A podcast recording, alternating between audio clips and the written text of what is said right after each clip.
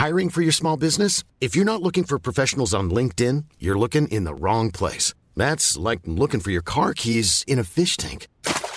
LinkedIn helps you hire professionals you can't find anywhere else, even those who aren't actively searching for a new job but might be open to the perfect role. In a given month, over 70% of LinkedIn users don't even visit other leading job sites. So start looking in the right place. With LinkedIn, you can hire professionals like a professional. Post your free job on linkedin.com slash people today. It's that time of the year. Your vacation is coming up. You can already hear the beach waves, feel the warm breeze, relax, and think about work. You really, really want it all to work out while you're away. Monday.com gives you and the team that peace of mind. When all work is on one platform and everyone's in sync, things just flow wherever you are. Tap the banner to go to Monday.com.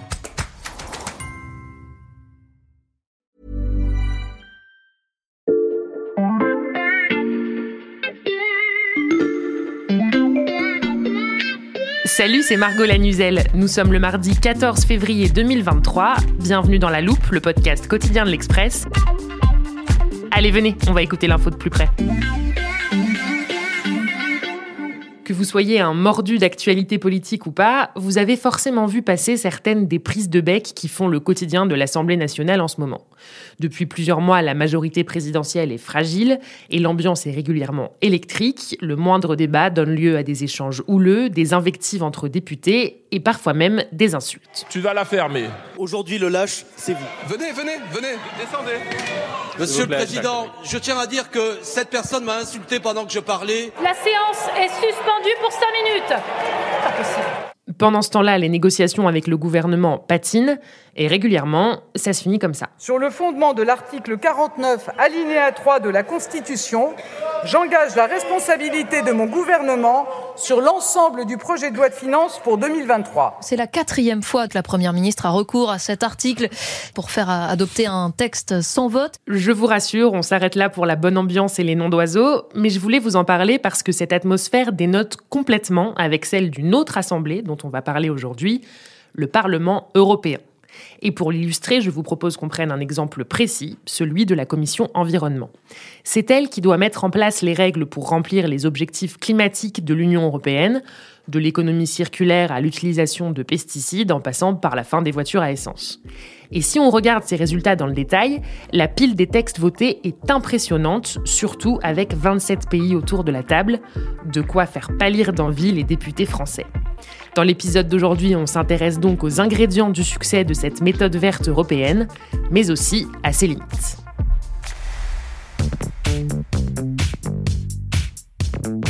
De la politique, de l'économie et du climat, j'accueille donc Lucas Mediavilla, un de nos spécialistes environnement ici à l'Express. Salut Lucas Salut Margot par contre, Lucas, on va commencer l'épisode là, faut que tu ranges ton téléphone. Non, non, mais regarde, Margot, c'est pas mon téléphone, en fait, c'est un dictaphone et dedans, il y a une interview que j'ai réalisée pour l'Express il y a quelques semaines et c'est une interview de quelqu'un qui va pouvoir illustrer tout ce dont on va parler aujourd'hui. Le débat européen, il est à la fois beaucoup moins visible, Hmm. je le regrette, mais de bien meilleure qualité. Je t'avoue que j'ai pas reconnu la voix, tu peux nous dire de qui il s'agit? Alors, il s'agit en fait de Pascal Canfin, c'est le président de la commission environnement du Parlement européen, qui est la plus grande hein, de l'instance. Et pour nos auditeurs, je redonne quelques éléments de sa biographie. Donc, euh, Pascal Canfin, il a été ministre sous Jean-Marc Ayrault, il a participé aux réflexions de la, la COP21 euh, à Paris. C'est aussi l'ancien euh, directeur voilà, de WWF. Avant d'être président de la commission environnement du Parlement, il était député européen du parti EELV, mais depuis, il a été transfuge, il est passé chez Renaissance. Donc, il connaît bien les de Bruxelles, puisqu'il a été euh, lobbyiste lui-même, même si c'est sur l'environnement. Donc un personnage au cœur de la machine bruxelloise qu'on va entendre tout au long de notre épisode. Je l'ai dit en introduction, Lucas, les résultats en termes de législation sur le climat sont assez impressionnants à l'échelle européenne.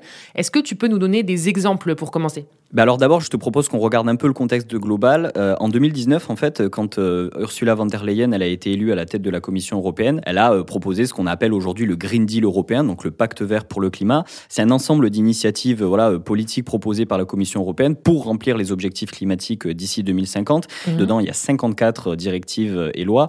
Et je me permets rapidement hein, de rappeler le, le fonctionnement au niveau européen. Donc euh, la Commission fait une proposition, elle est évidemment discutée, cette proposition en amont. Ensuite, c'est envoyé en même temps au Conseil européen et au Parlement. Et c'est là que les députés vont euh, amender et voter euh, chaque élément du texte. Merci pour le petit rappel, Lucas. Et donc parmi ces 54 lois, il y a un terme à retenir qui est important. Je t'écoute. Alors c'est le Fit for 55. Donc si on le traduit en anglais, voilà, c'est être prêt pour 55. Donc en fait, c'est un corpus d'une douzaine de textes qui sont censés ramener l'Europe sur la voie d'une réduction de ses émissions de gaz à effet de serre de 55% d'ici à 2030. Et ce sont notamment ces textes du Fit for 55 qui avancent très vite. Très vite, c'est-à-dire? Alors je vais te résumer quelques étapes pour qu'on comprenne bien. De 2019 jusqu'en 2021, euh, la Commission elle a décidé ce qu'elle allait mettre finalement dans ce Green Deal. Donc elle a euh, conçu, préparé les textes. Ensuite voilà, il y a la phase de négociation. On va discuter de, des différents euh, blocs législatifs. Et c'est à cette étape-là notamment qu'il y, a pas mal de lobbying. Et après juillet 2021, il y a eu la présentation de ce Fit for 55. Mhm. Et là, en 18 mois, presque toutes les dispositions de ce Fit for 55, pardon pour l'anglicisme répété, ont été négociées et votées. Et là, pour le coup, je peux te dire que Pascal Canfin, il en est assez fier. La fin de l'année 2022 a montré l'effet systémique de ce que nous sommes en train de faire en Europe. On ne parle pas là de mesurettes, on parle vraiment de mesures qui sont assez ambitieuses. Hein. Et concrètement, quelles sont ces mesures? Alors il y a tout un tas de textes avec des abréviations qui ne doivent pas dire grand-chose à nos auditeurs, mais qui sont très importants, qui auront un impact très concret sur leur vie. Il y a par exemple la fin des véhicules à essence en 2035, euh, la création d'un marché carbone aux frontières de l'Europe, euh, la réforme de ce même marché à l'intérieur des frontières, un fonds social pour le climat pour rendre la transition juste et pour pas laisser euh, finalement les plus précaires de côté, un accord sur la lutte contre la déforestation importée. Donc parmi tous ces textes, il faut comprendre qu'il y a quand même plusieurs premières mondiales, donc chose qui n'existait pas avant dans d'autres continents. Mhm. L'ambition générale de ces différents textes, elle place l'Europe un peu en tête de l'action climatique dans le monde. Oui, en effet, l'énumération est assez impressionnante. Oui, et c'est vrai que face à l'urgence, quand on regarde un peu nous au niveau euh, national ce qui se passe sur la euh, capacité de la France à se réformer, la vitesse de l'Europe, elle est assez folle. Hein. On a l'impression qu'il y a un vrai rouleau compresseur euh, climatique européen.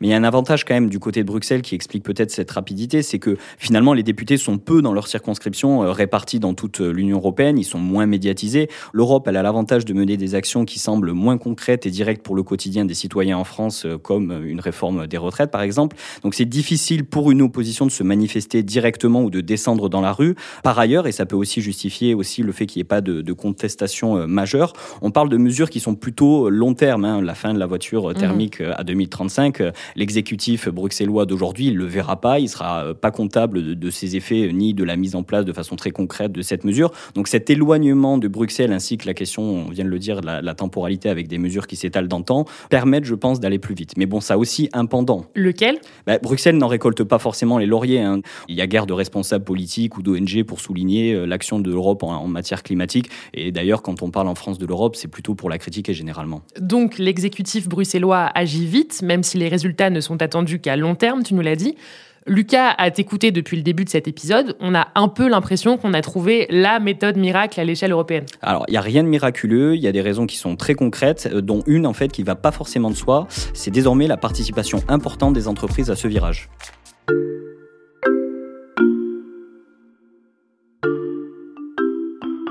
J'ai noté les, moments de l'interview de Pascal Canfin qui allait nous intéresser, euh, histoire de ne pas perdre trop de temps avec mon dictaphone. Et le prochain, c'est à peu près à 2 minutes 20 d'enregistrement. Tiens, écoute.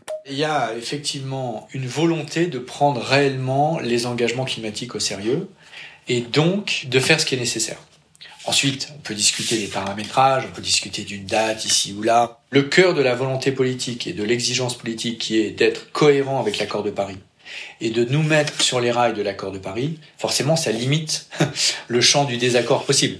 Ne t'en fais pas, Margot, on va en venir au rôle des entreprises, mais je voulais d'abord te faire entendre ça parce que Pascal Canfin, en fait, m'a expliqué deux choses pendant notre entretien. Déjà, la première raison de cette efficacité de la méthode verte européenne, c'est la volonté politique. Mais par contre, cette volonté politique toute seule, euh, eh bien, elle n'aboutit pas à grand chose. Et c'est là que tu vas nous parler des entreprises. Bah exactement. Si toutes les entreprises sont contre les textes qu'on essaye de faire passer, forcément, c'est difficile. Il manque des briques, comme dit euh, Pascal Canfin, parce que, effectivement, euh, les entreprises, elles vont faire un fort lobbying pour essayer de détricoter les textes de loi. Et ce qu'on voit en ce moment à Bruxelles sur les textes pour le climat, c'est une alliance entre l'exécutif bruxellois avec ce qu'il appelle le business progressiste. En gros, ce sont des entreprises pour qui les profits sont toujours le moteur, mais qui savent que si elles ne font pas leur transition, si elles n'accompagnent pas le changement de modèle de la société, elles seront en grosse difficulté. Et il y a plusieurs raisons à cela. Lesquelles?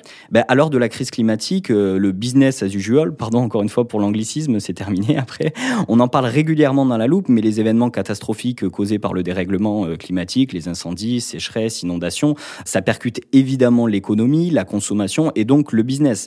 Et en Europe, il y a une forme de prise de conscience et de maturité aussi des populations sur la nécessité de, de changer de modèle vers des choses plus vertueuses, respectueuses de l'environnement. Une entreprise qui n'a pas compris cela, elle signe un peu son arrêt de mort en fait. Et donc, pour continuer à faire du business et du profit, les entreprises, elles se disent, il faut que je sois acteur de ce changement. Donc cette prise de conscience, c'est une première raison. Quelles sont les autres? Eh bien, c'est concomitant à la prise de conscience des entreprises et des populations, mais c'est l'arrivée à maturité des technologies. Écoute ce que m'a dit euh, Pascal Canfin là-dessus. J'ai noté le moment précis. Voilà, 23 minutes et 26 secondes les réglementations, s'il n'y a pas la technologie, ça marche pas.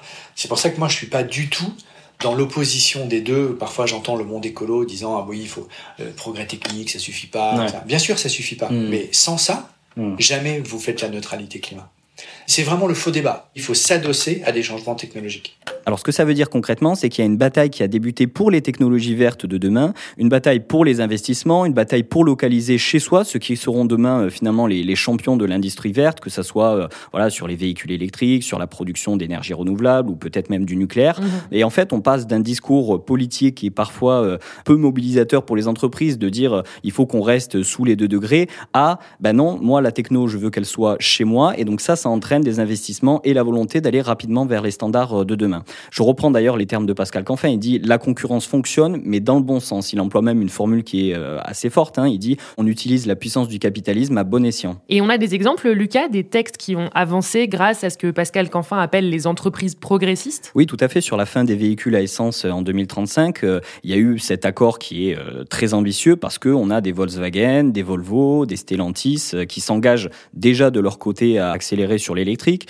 sur la déforestation par exemple, où le texte final voté est encore plus ambitieux même que celui qui avait été initialement proposé par la Commission. Euh, il y a des acteurs comme Danone, comme Mars, qui avaient eux-mêmes pris des engagements zéro déforestation, euh, bah, qui ont finalement euh, activement aidé à la construction du texte. Volvo, Stellantis, Danone, on parle de grandes entreprises, Lucas. Alors oui, effectivement, ce sont des grosses entreprises. Après, elles ne se sont pas toutes converties à l'écologie, hein, et même certaines de ces entreprises continuent parfois à traîner des pieds. Il reste aussi d'irréductibles climato-sceptiques à Bruxelles. Mais voilà, selon Pascal Canfin, ces entreprises-là, aujourd'hui, elles sont assez euh, ringardes à Bruxelles. Quand ces entreprises-là sont en désaccord avec une mesure proposée par la Commission, alors évidemment, il y a un round de, de négociation, mais Pascal Canfin et l'exécutif euh, bruxellois, ils les abordent d'une vision, avec une vision euh, assez claire, et c'est ce passage-là de notre entretien. Vous ne pouvez vous opposer à une mesure pro-climat que si vous en mettez une équivalente, alternative sur la table. Vous devez mettre autre chose qui atteint le même niveau de performance climatique. Parce que sinon, ça fait de vous un acteur qui, de facto, euh, nous empêche d'avancer sur le climat. Mmh. Mais tant que vous n'avez pas de proposition alternative, je considère que celle qui est sur la table, c'est la meilleure. On comprend bien la philosophie de Pascal Canfin vis-à-vis des entreprises. Euh, Lucas, est-ce qu'on a fait le tour des ingrédients qui font le succès de cette méthode verte européenne?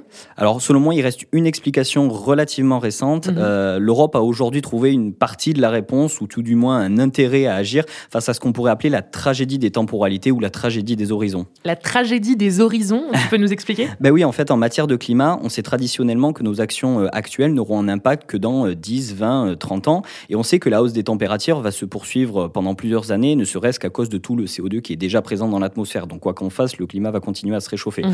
Par ailleurs, euh, changer radicalement de modèle, ça prend du temps. Et en fait, on sait bien que ce long terme n'est pas forcément en, adéquation avec le court-termisme du mandat politique. Un élu, il est élu bah, pour 5, 7 ans, et il va privilégier des mesures dont les effets sont immédiats ou parfois rechigner à prendre des mesures euh, impopulaires, justement en faisant jouer cette tragédie des temporalités.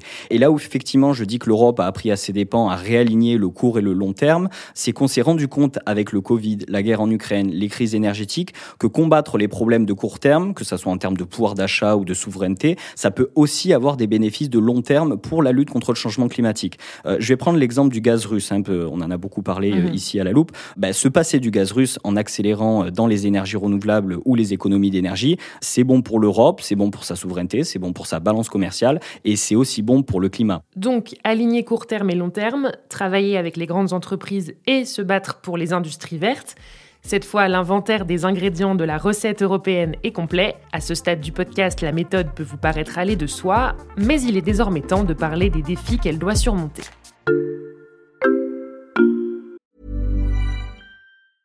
I'm Sandra, and I'm just the professional your small business was looking for. But you didn't hire me because you didn't use LinkedIn jobs. LinkedIn has professionals you can't find anywhere else, including those who aren't actively looking for a new job but might be open to the perfect role, like me.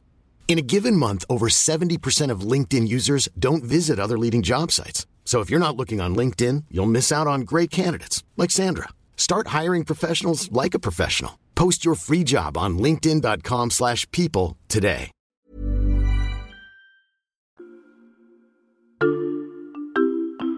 Bon Lucas, je me mets un peu à la place de nos auditeurs qui trouvent peut-être que cette méthode peut sembler idéaliste sur le papier. Alors, j'ai préparé toute une série de questions qu'ils se posent probablement eux aussi. Je commence avec la première.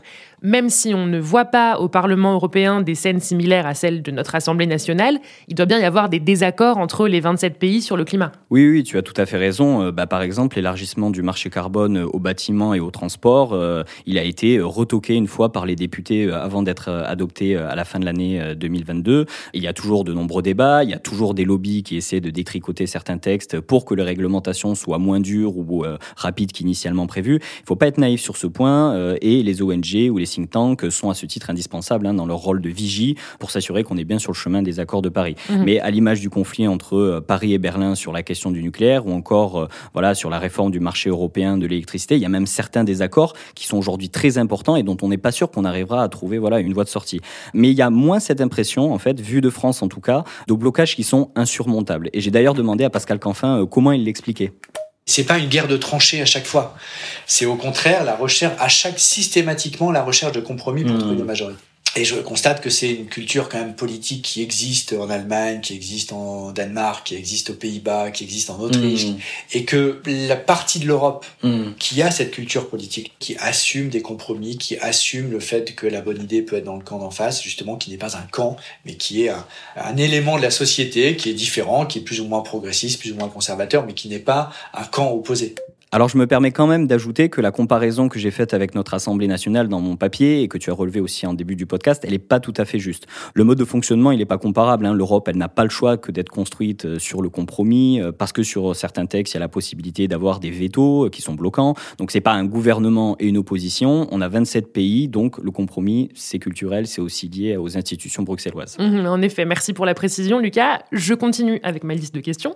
Tu nous as dit que les décisions prises à Bruxelles paraissaient plus lointaine pour le grand public, mais est-ce qu'il n'y a pas quand même un risque que cette méthode verte finisse par faire grincer des dents dans certains pays européens? Oui, oui, c'est vrai. Et d'abord parce que l'inflation des lois et des textes pro-climat pourrait susciter une opposition euh, grandissante, euh, alors que dans beaucoup de pays, l'opinion publique, elle est déjà chauffée à blanc par l'effritement du pouvoir d'achat et les crises à répétition. Et j'anticipe peut-être une de tes prochaines questions, hein, Margot, mais, il faut pointer un autre risque pour tous ces textes, c'est le risque d'exécution euh, sur l'ensemble des grands principes que j'ai énoncés un peu au début du, du podcast. En fait, placer très haut le curseur sur le plan législatif ne vaut rien si euh, finalement l'ambition initiale s'étiole en cours de route à cause de l'impossibilité pour les différents acteurs du monde économique et social d'atteindre leurs objectifs. Si je prends euh, l'exemple de la voiture électrique, on peut euh, fixer cet objectif à 2035 de fin des véhicules à essence. Si on met pas en place toute l'infrastructure en termes de bornes de recharge, si on rend pas la voiture électrique abordable pour les foyers voilà, les, plus modestes, on n'arrivera pas à cet objectif. Donc effectivement, il faut s'assurer que dans la mise en œuvre, on respecte encore l'ambition initiale du texte et on se donne les moyens de le faire. Et d'ailleurs, Pascal Canfin, euh, lui, forcément, il, défend l'action européenne à ce titre on ne pense jamais un seul texte isolément. Mmh. C'est pour ça que le Green Deal, c'est 5 emplois. Si vous voulez un changement systémique qui marche, mmh. dès que vous touchez à un, point d'équilibre du système actuel, bah, il faut le reconfigurer avec un autre, etc. etc. Ça implique de prendre tous les bouts du problème à 360. Mais ça pose quand même des questions sur la mise en place de toutes ces mesures. Et puis il y a forcément la question euh, financière qui va se poser. On va vivre euh, probablement euh, en Europe une récession voilà, en 2023 qui pourrait bousculer l'ordre des priorités au détriment de la lutte contre le réchauffement climatique. Les finances des États membres bah, sont déjà à la peine après la crise Covid, la crise énergétique. L'endettement a explosé et pas qu'en France mhm. évidemment. Il y a aussi le resserrement monétaire qui a été annoncé par la Banque centrale européenne pour lutter contre l'inflation. Forcément, ça veut dire moins de fonds pour financer la transition énergétique. C'est parfait, Lucas. Je raye toutes mes petites questions au fur et à mesure que tu y réponds. Et que dit Pascal Canfin sur ce sujet des finances? Alors, il explique que certaines erreurs, en fait, ont pu être faites. Il m'en a parlé d'une en particulier. Euh, je regarde dans mes notes. Ouais, 24 minutes et 30 secondes. Écoute. J'avais proposé qu'on profite des taux bas pour sécuriser au moment du Covid, donc en 2020-2021, mmh. l'endettement public nécessaire pour financer la transition. Si on avait fait ça il y a deux ans, il n'y avait aucun problème de financement à taux zéro. En plus, c'est de la dette verte. Et donc, tout le monde achetait la dette verte. Donc, on aurait réglé le problème il y a deux ans. On l'aurait dans nos comptes, mais à un taux d'intérêt extrêmement faible. Avec des intérêts faibles. Mmh. Aujourd'hui, on resserre, donc moins d'argent euh, facile, alors même que les chantiers de 2023 seront tout aussi importants. Et quels sont ces chantiers de 2023 ben, Je vais t'en citer quelques-uns. Il y a des textes sur l'économie circulaire, la réduction de la dépendance sur les métaux critiques qui va nécessiter de forts investissements pour développer des mines ou des usines de production de batteries et autres, la réforme du marché de l'électricité, le doublement de la part des énergies renouvelables dans le mix, l'accélération vers l'hydrogène décarboné. Et puis le, le, très gros chantier, et vous en avez déjà euh, parlé dans la loupe, c'est la réponse finalement à l'Inflation Reduction Act américain. Euh, voilà, les États-Unis qui ont investi 400 euh, milliards dans la transition énergétique, l'Europe va devoir se mettre au diapason, ça veut dire beaucoup d'argent. Donc on a deux gros dossiers à venir, mais pas mal de potentiels obstacles qui pourraient ralentir le rouleau compresseur européen sur l'environnement. Oui, c'est sûr, euh, la Commission et le Parlement, ils marchent toujours sur une ligne de crête entre ambition climatique d'un côté et nécessité de sauvegarder les intérêts industriels des entreprises et ou le mode de vie de ses citoyens, sinon évidemment la contestation, elle serait importante. Et en fait, cela se traduit assez concrètement dans le voilà, modus operandi de l'Europe et de Bruxelles, c'est par une montée en charge progressive des différents textes. Le mécanisme d'ajustement carbone aux frontières, par exemple, qui vise en fait à mettre une taxe carbone sur les produits entrant en Europe, elle est censée entrer en vigueur en 2023, mais elle va atteindre sa vitesse de croisière à partir de 2026. Donc pendant trois ans, il va y avoir une forme de phase de transition. Et en plus, euh, ce mécanisme d'ajustement carbone aux frontières, il sera d'abord, entre guillemets, mis en place dans un panel de secteurs limités. Pendant ce temps-là, tous les industriels européens, ils pourront bénéficier pendant quelques années de quotas dits gratuits pour émettre du CO2, donc monter en charge progressive. Autrement dit, on protège les industries européennes et ça, Lucas, c'est un point sur lequel insiste la Commission. Oui, tout à fait. On a expérimenté dans la douleur ce que la désindustrialisation euh, massive des dernières années avait causé. On pense évidemment aux masques, aux vaccins, aux semi-conducteurs. Euh, aujourd'hui, on peut évoquer euh, voilà, le gaz et l'électricité. Il y a la volonté d'arrêter les frais qui est assez bien compréhensible et il est logique en fait qu'un continent qui a des hauts standards en matière d'environnement, de protection de l'environnement, de lutte contre le réchauffement climatique, bah, demande une forme de réciprocité de la part de ses partenaires commerciaux pour éviter euh, la délocalisation euh, d'industriels peu scrupuleux hors d'Europe dans des pays euh, moins disants sur le sujet, mais aussi globalement pour la lutte contre le réchauffement climatique. Mmh. Et c'est d'ailleurs un point central dans l'argumentaire de Bruxelles aujourd'hui. La force de frappe de l'Union européenne, c'est la taille de son marché de consommateurs. On n'a pas de pétrole en Europe, on n'a quasiment plus de gaz, on n'a pas de métaux, on n'a pas beaucoup de force en fait sur les matières premières, si ce n'est agricole peut-être, et encore. Mais en fait, l'Europe, elle reste un marché euh, puissant de consommateurs. On parle de 450 millions de citoyens quand même, à fort pouvoir d'achat si l'on compare avec le reste du monde, ce qui donne la capacité, en imposant des lois aux partenaires commerciaux de l'Europe, de se protéger, de faire en sorte que les autres s'alignent sur ces standards-là, car ils n'auront pas d'autre choix s'ils veulent continuer à vendre en Europe. Ça promet encore beaucoup de négociations pour les différents acteurs de la méthode verte européenne. Merci beaucoup Lucas. Merci Margot. Lucas Mediavilla, journaliste au service économie de l'Express. Tous ces articles et ceux de la rédaction sur le climat sont à retrouver sur notre site l'express.fr. Le premier mois d'abonnement numérique ne coûte qu'un euro en ce moment. Chers auditeurs, si vous voulez découvrir tous les matins dès 6h un nouvel épisode de La Loupe, pensez à nous suivre sur n'importe quelle plateforme d'écoute, par exemple Deezer, Apple Podcast ou Podcast Addict. Cet épisode a été écrit par Charlotte Baris, monté par Ambre Rosala et réalisé par Jules Benveniste. On se retrouve demain pour passer un nouveau sujet à la loupe.